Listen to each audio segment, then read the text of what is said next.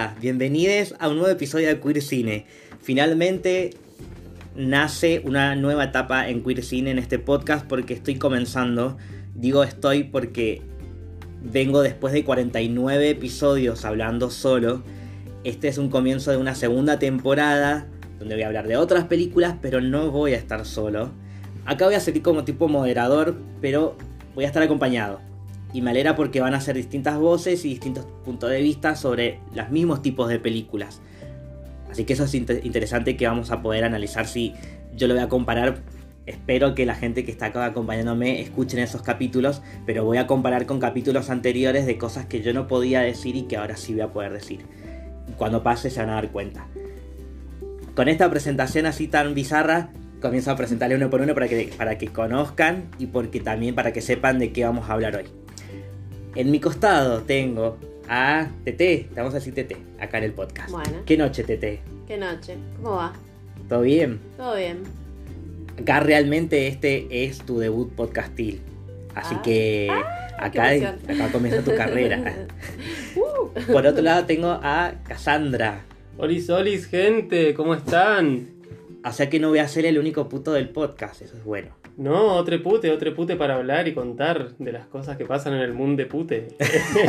Era todo con E. Todo con E. inclusive. Le podcasté. Y por el otro costado tengo a Dana, que por más que yo la esté apuntando con el dedo, no se puede ver. Y ella nos va a aportar, además de lo que venía diciendo de otro punto de vista, va a ser feminista, pero ella también sabe de cine y me va a acompañar en- por ese lado de que cosas que se me escapen a mí, ella va a estar pendiente, espero que sí, va a ser mi secretaria. Buenas, buenas lo que sea, buenos días, buenas tardes, buenas noches, buenas, buenas. Bienvenides, digo yo, porque viste que por suerte un podcast lo puedes escuchar en cualquier momento del día. Y lo puede escuchar este podcast en particular cualquier persona de cualquier disidencia cualquier minoría lo que sea. Ahora sí, con esta presentación después les van a conocer sus voces y de cómo hablan y todo eso, pero ahora vamos a presentar la película de hoy, porque es una película que ya vimos obviamente, que la vimos hace una semana creo, pero no importa. La película se llama But, I- But I Am a Cheerleader, pero soy una porrista. Y la película está dirigida por Jamie Babbitt, que es del 99, es una película yankee. Y todas las cosas que giran alrededor de lo que vayamos a analizar en la película lo vamos a decir después de la alerta spoiler. Así que les leo la sinopsis y ahí empezamos. La sinopsis dice que unos padres con sospechas envían a su hija adolescente a un centro de rehabilitación para ser curada de su lesbianismo. Como si el lesbianismo necesitara cura. Les dejamos con esto y arrancamos con el podcast.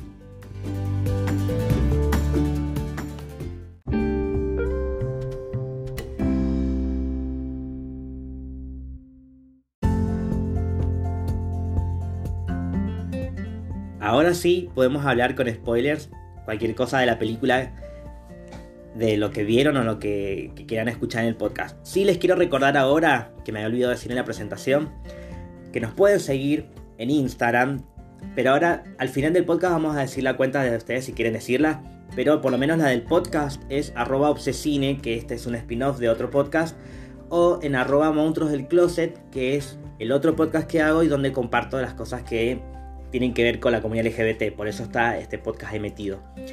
En, ese, en esa cuenta de Instagram, en la descripción van a encontrar un link donde van a encontrar muchas formas de comunicarse con nosotros de maneras distintas de escuchar el podcast y además van a encontrar un Excel con la lista de todas las películas de las que hablo en este podcast, que vamos a hablar en este podcast, con sus respectivos links para que puedan ver las películas de las que hablamos en el podcast.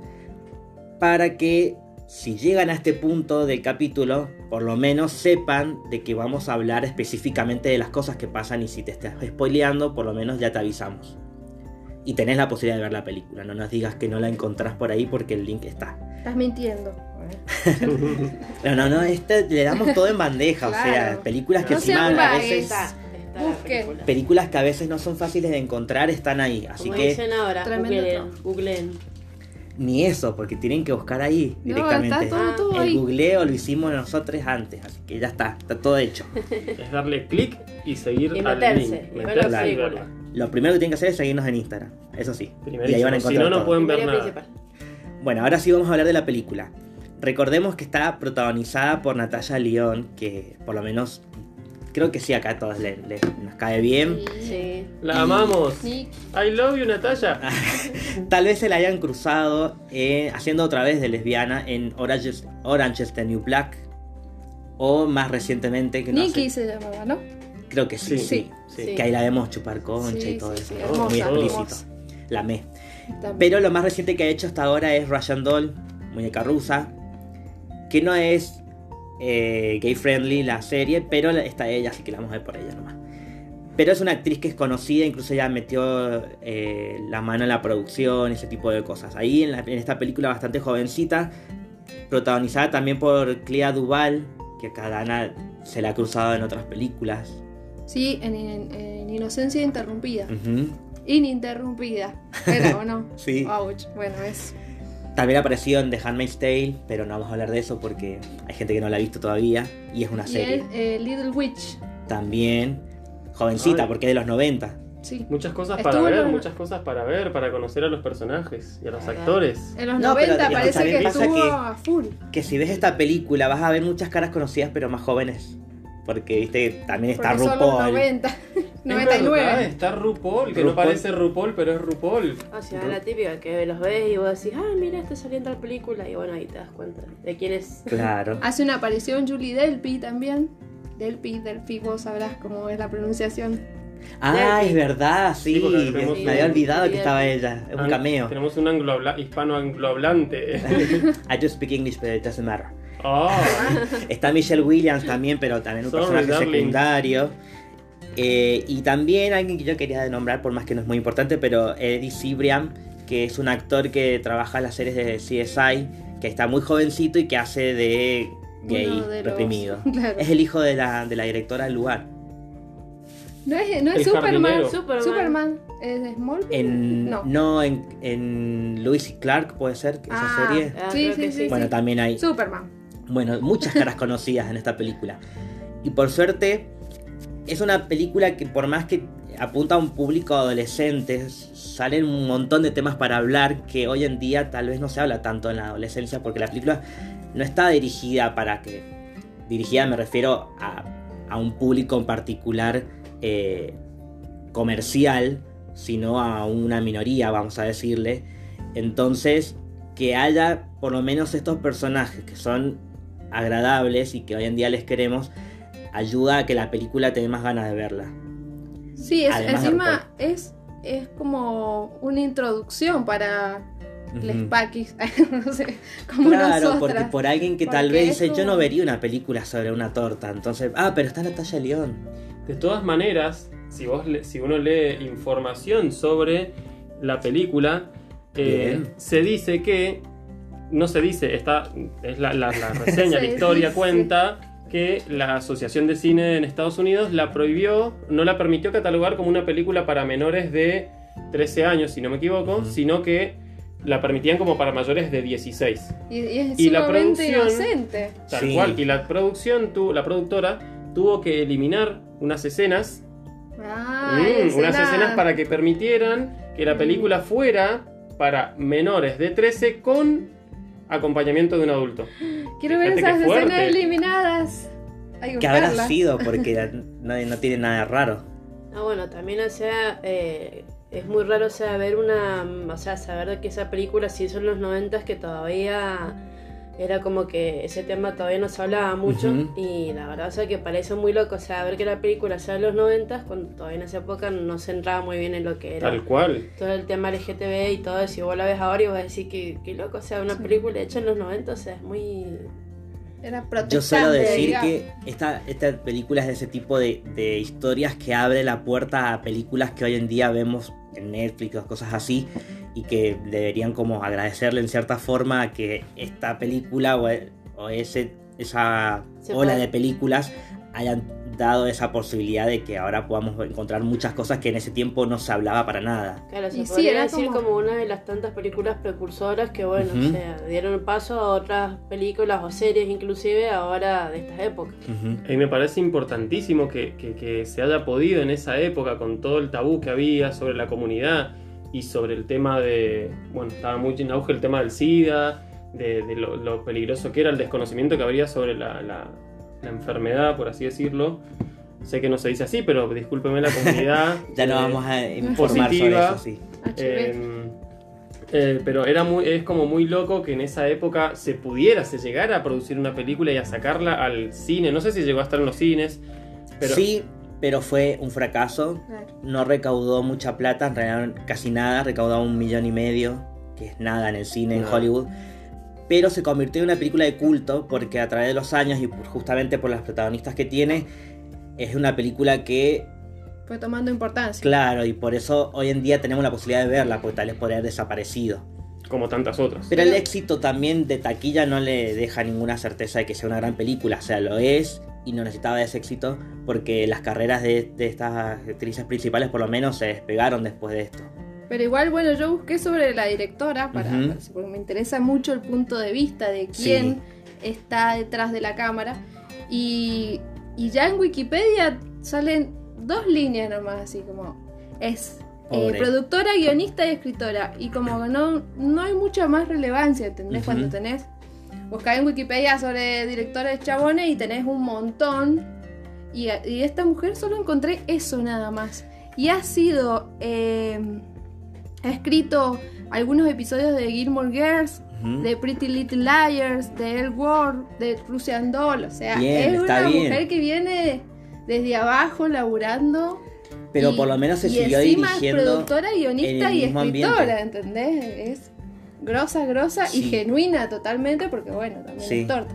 Siguió Así que- trabajando en producciones que tenían que ver con, con el mundo lésbico, como No The se. Siguió trabajando con Natalia, entonces como que no perdió su, su destino de lo que estaba buscando Sí, desde un principio, porque esta película fue la, su total. debut. Bien. Y otra cosa que iba a decir y que ahora cuando hablaste me olvidé, pero no te echo con la culpa. Ah, No, no, que está, perfecto que sea una buena representación, pero además, eh, sí, me olvidé, no importa. Eh, bueno, hablemos ahora sí de la historia, de lo que se trata la película, porque por más que no vamos a hacer un recorrido de todo lo que pasa en la película, pero sí vamos a hablar de las cosas que nos parecen más importantes para hablar, para analizar, para destacar, porque es una comedia, o sea, no es una película que sea la historia de la vida de alguien o que sea algo que suframos, porque generalmente las películas de lesbianas siempre terminan todo siempre mal. sufren. o que no pueden estar juntas o que se mueren.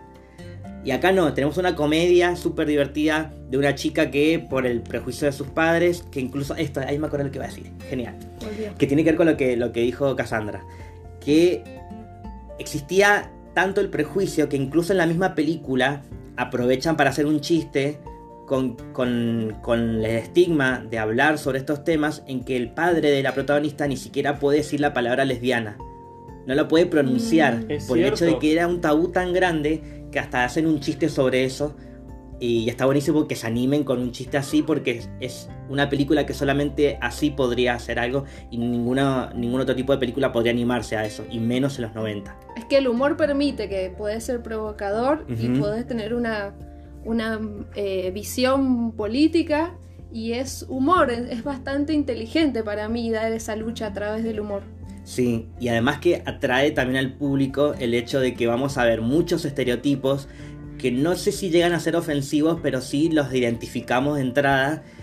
Por ejemplo, cuando ya están en este lugar que se llama True Directions, creo, eh, Sí. direcciones verdaderas, o en el lugar este que es como una especie de centro de rehabilitación, un campo, un, ¿cómo le dicen? Como un... Un campamento, Un campamento. eso, exactamente.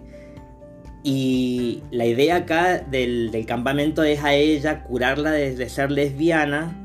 Y tenemos a las compañeras, que tenemos a, a un personaje que es como medio marimacho, la chica que es marimacho, pero que, le- pero que no es, no es del todo lesbiana.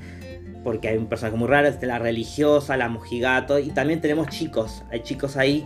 Y lo que nos pareció, creo que fue la razón principal por la que vimos la película, que el que les enseña a ser hombre, entre comillas, le vamos a decir, porque no lo es, eh, es como bastante Son irónico.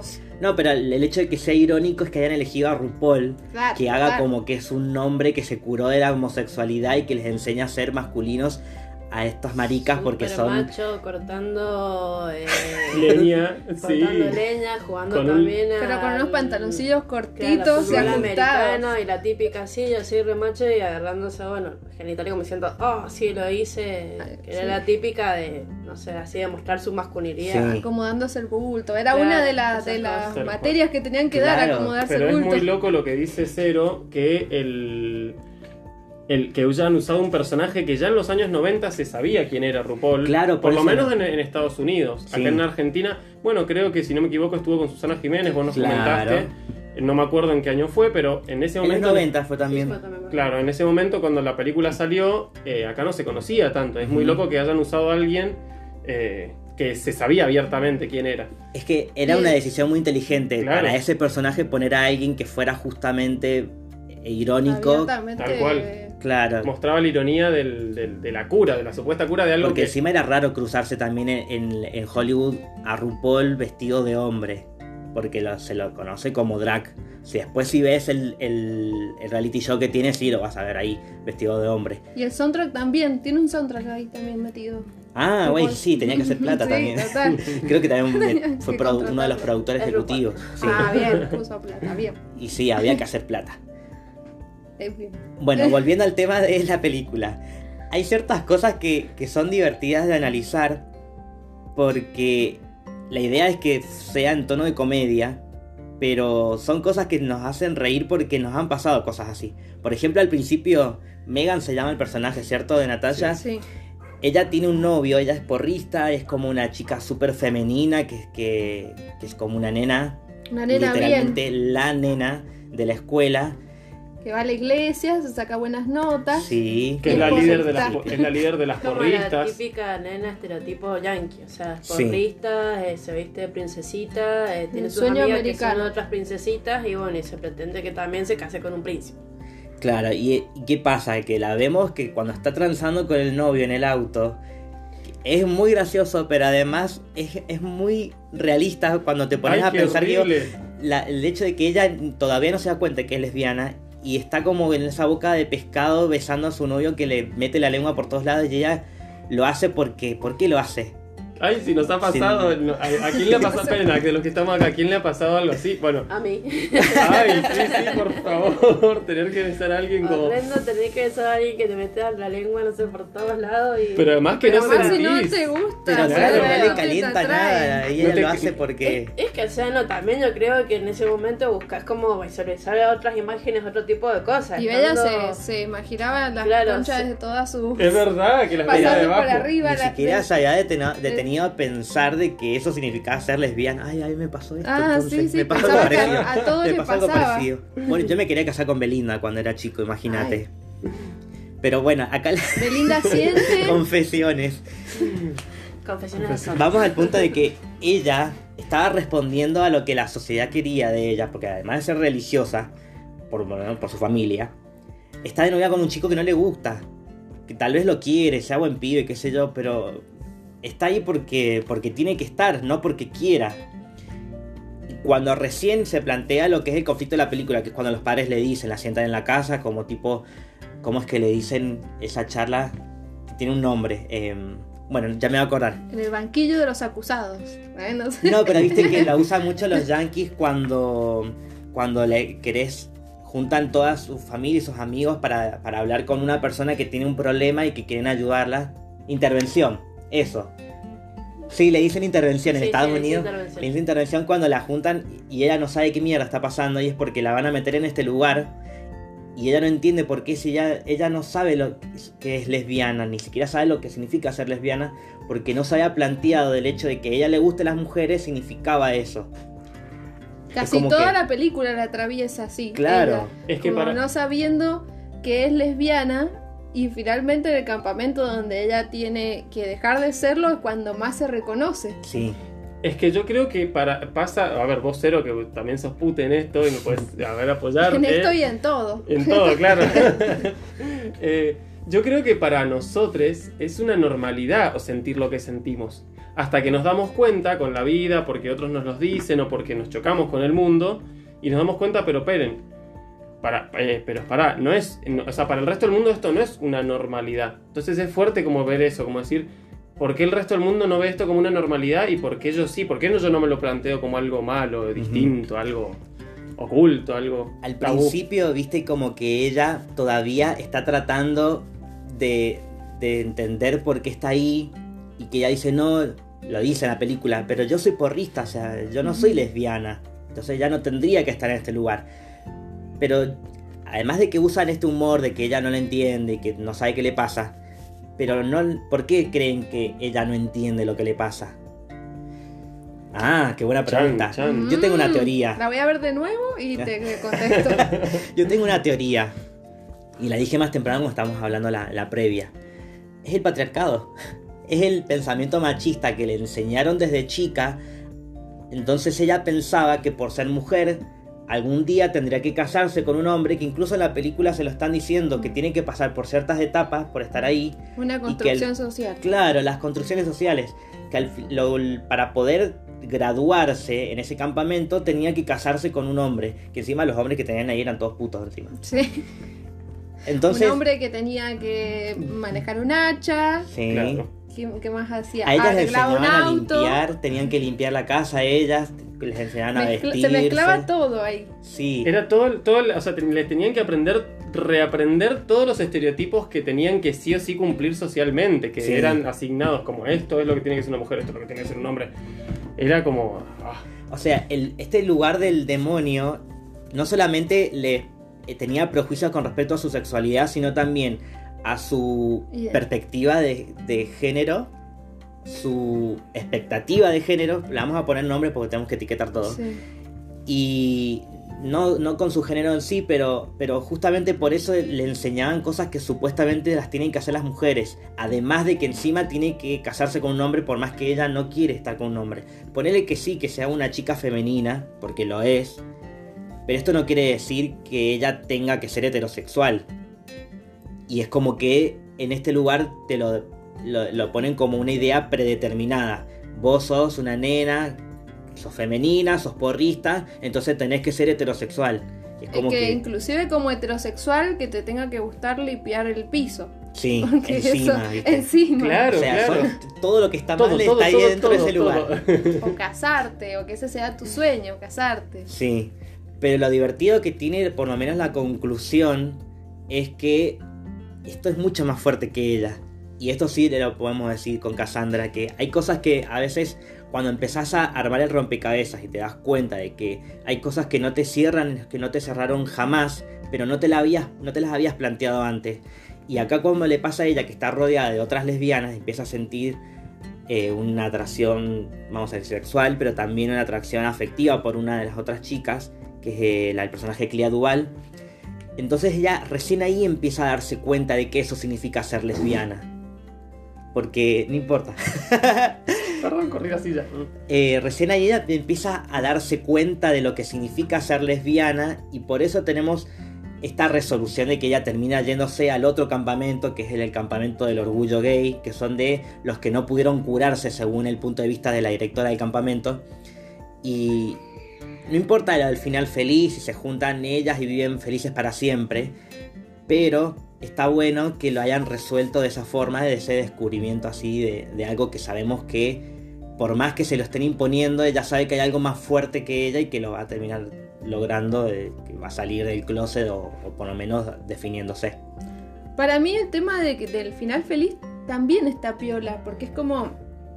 Tiene esa estructura de películas de los 90, de películas rosas. Sí. Entonces, finalmente sí, la chica se va con la chica, en tu cara, ¿entendés? O sea, chica conoce chica y terminan felices. Claro, es como una suma más a por lo menos lo que nosotros estamos defendiendo, que es una película que nos gustó, de que sí, que esto aporta que, a la idea de la película y de que también es como, por más que sea cómico, es una crítica a lo que justamente se nota que la, la directora le pasó porque le había pasado algo parecido, ¿no? Eh, lo que en realidad la inspiración la saca de que la madre eh, trabajaba en un campamento de adicciones.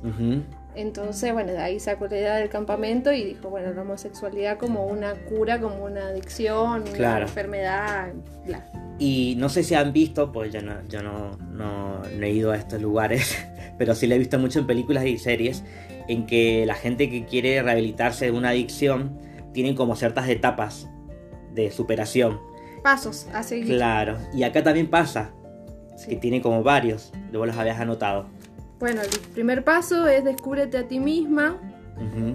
Que no me acuerdo, más o menos, ejemplifiquemos. Pero fue cuando ella le, le- le decían que ella tenía que reconocer que era lesbiana, cosa Claro. que era bastante contradictorio porque la querían sacar de ahí siendo heterosexual, pero Sí. tenía que llegar a por lo menos Tenía a que llegar a sentir ese fueguito de, sí, soy lesbiana, soy Claro. homosexual. Que Y que- finalmente ahí se reconoció, dijo, ah, mirá, no le pasaba a todo el mundo esto de, de pensar en sus compañeras y en las piernas y en las conchas de sus compañeras mientras besaba al novio. Claro, y encima viste lo que dice ella, porque si la ves en la versión que nosotros dejamos en este link, es en inglés con subtítulo en español, es que ella dice, I'm gay. Soy gay, no, Es no- no- verdad, no es está diciendo verdad. soy lesbiana, entonces como que No, ya dice I'm homosexual. Ah, es verdad, hay homosexual. Bien, es verdad. Bien. No me acuerdo, pero sé que iba por ese lado, no Sí. sé que no decía lesbiana. Sí, sí, sí. Es como que viste que ya, ya está metiéndose en ese, en esa etiqueta para entender por dónde tiene que ir. Después Yo cómo creo, o sea, que recién como a mitad de la película le nombran a, eh, o sea, eh, lesbiana. Porque Ujú. casi siempre, o sea, al principio es homosexual, o sea, todo es homosexual. Sí. Y recién a mitad de la a mitad de la película surge el lesbiano. Incluso me parece, no estoy seguro, pero creo que en esa época todavía se utilizaba esa palabra de manera despectiva. La palabra lesbiana. Ujú. Como que todavía no se había apropiado. Me parece, no estoy seguro. No pero estoy tal vez, seguro haya, tal vez haya sido por eso. Bien, vamos a buscarlo. Eh, dos, haz los ejercicios, que ahí está todo el estereotipo. Sí. De el limpieza, El de. leñador para Sí. los chicos y para las chicas Sí, sí, sí. limpiar la casa. Cocinar. Después, eh, encuentra tu verdadera dirección. ¿Cuál es la raíz de, de tu homosexualidad? Sí.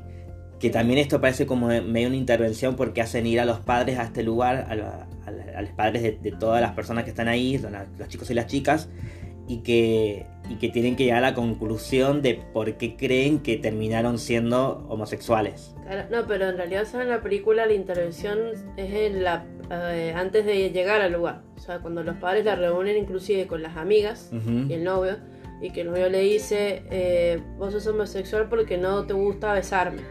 Y las Sí. amigas le Ah. dicen, vos sos homosexual porque tenés en Me el tocas locker de tu, de tu armario, o sea, en la escuela, fotos de chicas. Sí, Entonces Sí. como que, ¿qué? No, pero o sea, si todo el mundo lo tiene, o sea, todas las chicas también tienen eso. Y las amigas le dicen, no, nosotros no tenemos eso.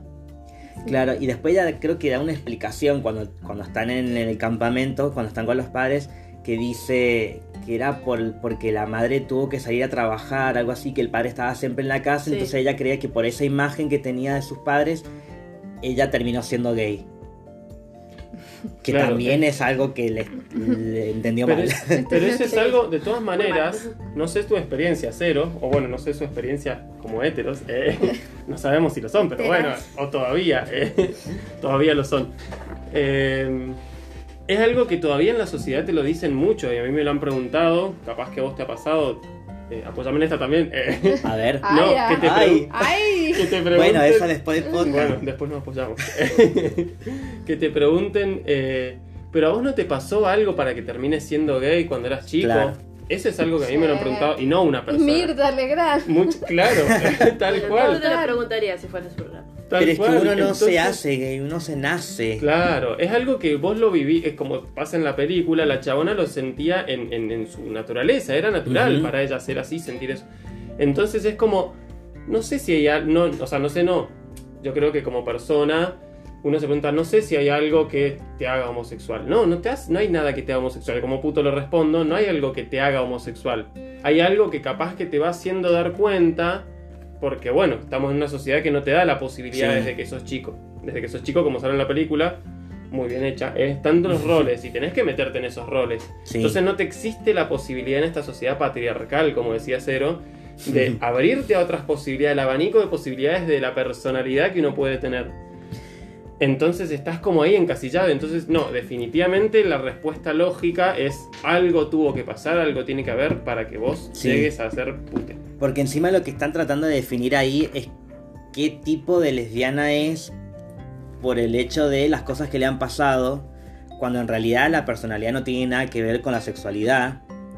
Por lo menos yo pienso eso, no tiene nada que ver, porque ella, si es lesbiana, no es por los padres. Tal vez ella justamente no se daba cuenta de que es lesbiana por la imagen que los padres le habían dado. Tal cual. Y como una posición pasiva también, ¿no? De una Sí. elección de sí, yo soy lesbiana, sino como algo te pasó, algo hicieron de vos para que vos Claro, te hay, hay alguien que hay que encontrar la, la explicación Algo hay que arreglar. científica o algo Claro. que te pasó porque si no hay algo que está mal, ¿viste? Hay algo que, hay algo ahí que hay que arreglar. Hay que juego de palabras complicado. Hay algo ahí que hay que hay que hay que hay. Se lo complicás. Y quedaba una más, creo. El 4, vamos, recién. Sí. Todavía no te has Ah, curado. bueno. Sigo siendo lesbiana. Desmiti- Desmitifiquen el sexo opuesto. Que era la lista, ¿no? La lista de lo que te gustaba del sexo opuesto. Que se la tenían Sí, que leer que frente a es frente. Completamente forzada. Sí, por, fingiendo. por todos lados, sí. no me Para salir aprobada y salir de esa mierda, de ese desastre. Sí. Eh, y el 5, simular tener sexo heterosexual. Ay, Dios mío. Qué horrible esa escena, pobrecita. ¿A quién le ha pasado? Estaría bueno que los oyentes nos comenten en los comentarios. Anónimo puede ser también. Si a alguien le ha pasado tener que fingir Comenten esa en los situación. comentarios. Por favor, comenten en los Acá comentarios. la pile. Comentaristas. Un calor. Comentaristas. Pero viste qué pasa, hay un personaje que pregunta, eh, pero ¿y el juego previo?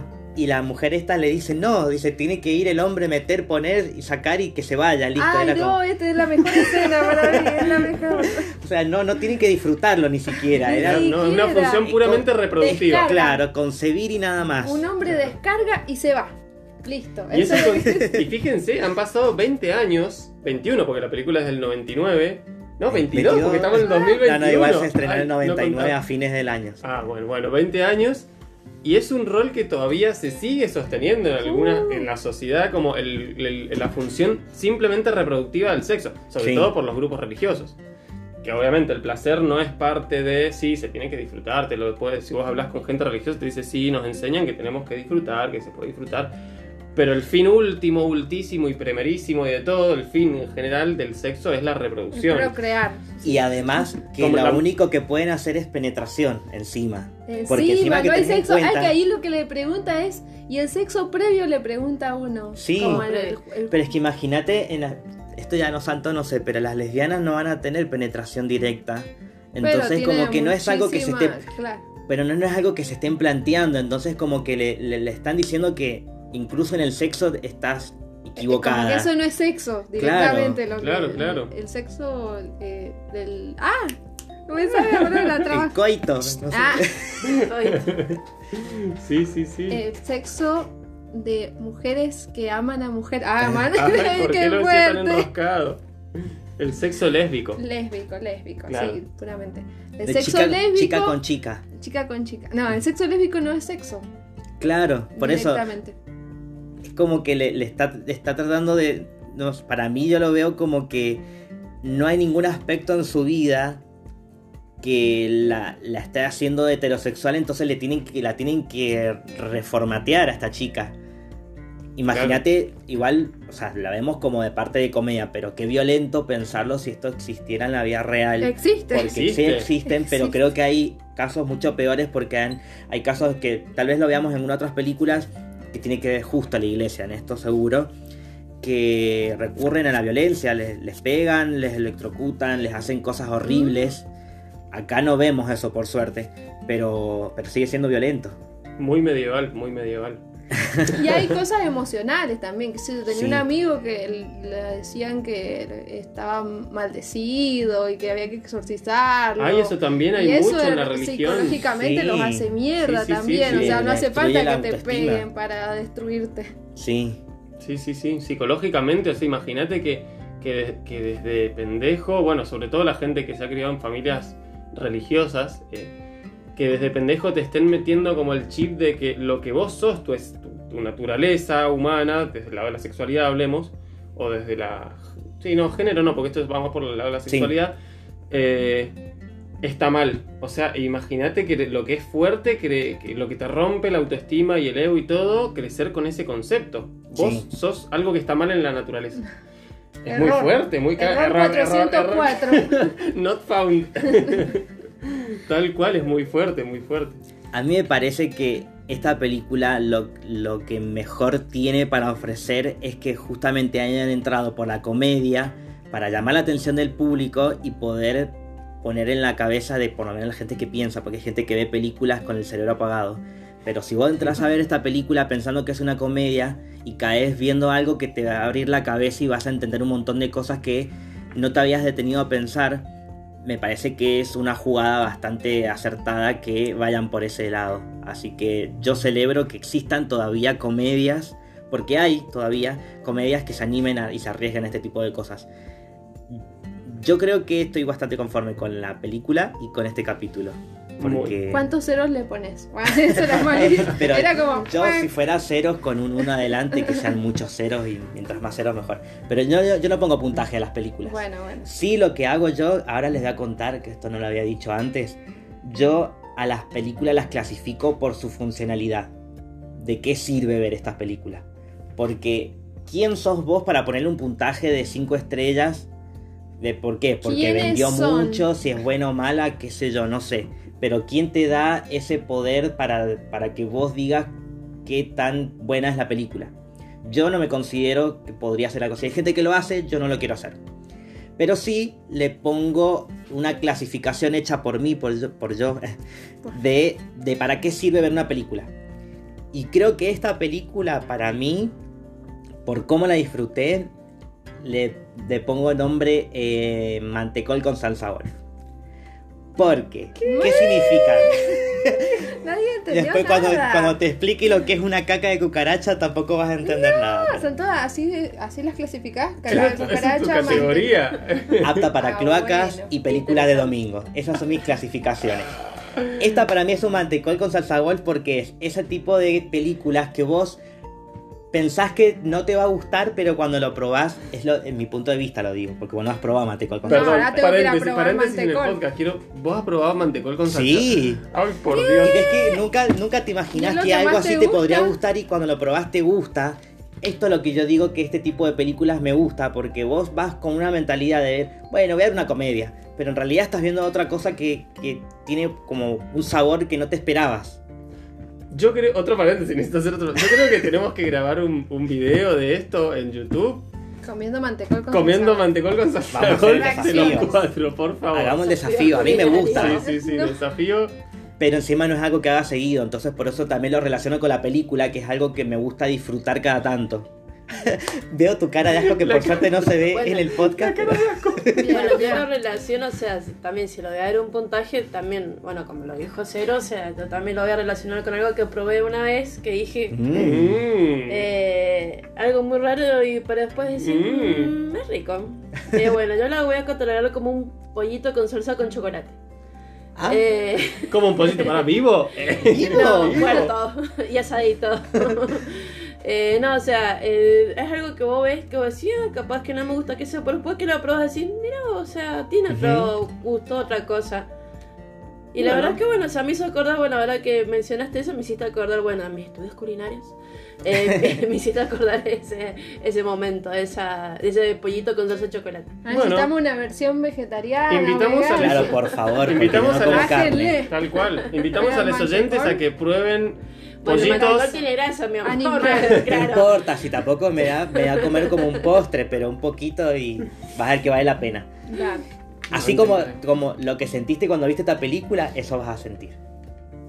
Invitamos a los oyentes, por favor, a que prueben pollitos, vivos no, por favor, con chocolate y mantecol con salsa golf, por favor. Y nos manden sus experiencias. No, bueno, yo no me hago cargo porque no, la voz que después pechuga, sea- pechuga con salsa de chocolate. Yo no me cargo porque después si con la gente se queja. Ay, eso, eso me excita, más que, más que darme hambre. Pero pechuga Bueno, de pollo, gente. Acá se están poniendo calientes, así que vamos cerrando, me parece. Bueno, eh, no sé, ¿tu, tu punto o el mío? El mío. Eh, bueno, dale, dale. Vamos por el mío. No, no sé, no le voy a poner un puntaje. Yo- A mí me encanta o no. Ujú. No, a mí me encantó, me encantó, Ahora, me encantó. saber el punto de una futura directora, el proceso. Ay, ya, mucha presión. Si querés, yo te hago una pregunta para ver si realmente te gustó la película o no. Porque yo me hago esta pregunta cada vez que veo algo y es lo que a mí me define de si realmente me gustó o no. ¿La volverías a ver? Totalmente, Bueno, sí. listo, no se lleva más nada entonces. No, sí, déjame que hablar. no, si no, te voy a poner Amé pausa. eh, los- la escenografía, el vestuario, el hecho de que sea todo tan rosa y todo tan azul, que, que te, da como aversión también, porque a la vez es como, qué odio, qué, qué bronca todo. Es Y- demasiado estereotipo. Sí, es todo tan simétrico y todo tan limpio, tan pulcro. el- Sí. eh, que me encantó, me encantó desde el punto de vista. Voy a, quiero ver más cosas de Jamie Babbitt. Hay que Hay que reivindicar buscarla. a esta mujer. Y mm, la música está buenísima, el soundtrack me encantó. eh, la canción principal que se llama Hábito de Chicas de April March está buenísima. Que sale en Day Proof también de, bueno, Tarantino. mm, Ah, bien, bien, bien. Pero bueno, no importa. No, está bien, está permitido. Eh, no sé, eh, está muy buena y bueno, está el, el tema de RuPaul, así que no, para mí me cerró por todos lados, Bien. me, hizo reír y creo que me voy a hacer torta. ¿Eh? Logramos la Ya. conversión, funcionó el a partir podcast. de ya, voy a ir a buscar. Bueno, y Cassandra, Eh, nada, yo no, yo no tengo una mirada tan crítica en cuanto a datos cinematográficos o de Bueno. sonido, porque bueno, no, Tampoco no tengo. eso. Bueno, pero ¿qué te hizo sentir? la Claro, película? claro, yo lo tomo más, a eso iba, lo tomo más por el, por el lado del, del- de la- del sentir de la película. Y es loco porque me, eh, yo creo que varios putes eh, se- nos podemos identificar con eso, con las vivencias que pasan en la película. Es su, o sea, es todo tan caricaturesco lo que pasa en la película y tan plástico, tan perfecto El como mundo dice de ella. Barbie es. Claro, el mundo Sí. de Barbie que y vos decís, en ese mundo a mi mente, sobre todo los que venimos de las generaciones más anteriores, les millennials, eh, Claro. eh, venimos de toda esa cosa y me identifiqué mucho con varias eh, partes de la película, varias escenas. Entonces creo que está muy bien representado y cómo es la lucha, como, como dijo Dana antes. em, ¿Cómo se llama? Que, que bueno, que al final termina con un casamiento de las chicas. No, un casamiento no, pero se No, termina. pero No, se no, van juntas. van Claro, Se van juntas. Se van juntas y está bueno porque es como de decir al final, esté la esperanza de decir, sí, podemos ser putes tranquiles. Claro, sin sufrir, sin porque sufrir, siempre las claro. lesbianas sufren. Tal cual, me encantó, me encantó. Hiper recomendada para ver. eh, así que nada, véanla. Bueno, yo siempre cierro el capítulo comentando cuál es la próxima película de la que vamos a hablar. Les comento porque la gente que está escuchando en este momento tal vez tenga ganas de ver la película antes de, escuchar el capítulo porque, como ya dije, siempre tiene spoilers. Así que para que sepan, tengan tiempo de ir buscar la película donde ya saben que tienen que buscar, que está en la lista de todos los links, ahí la van a encontrar. Esta película se llama Free Fall, Caída Libre, es una película alemana y por si tal vez este dato les interese, los protagonistas son conocidos, por más que sean alemanes. Tenemos a Hanno Kofler, que yo ya hablé de él en otra película de- en este podcast que se llama Tormenta de Verano o Summer Storm, que él ya ha hecho de gay, es un tipo de gay depredador, espero que sepan de qué estoy hablando. Y el otro es Max Reimelt, que es uno de los protagonistas de Sense 8, el alemán. Él lo vas a Mm. ver transando con un tipo, así que Ah. si querés ver esto, mírate la película Caída Libre, que es la próxima película de la que vamos a hablar en el podcast.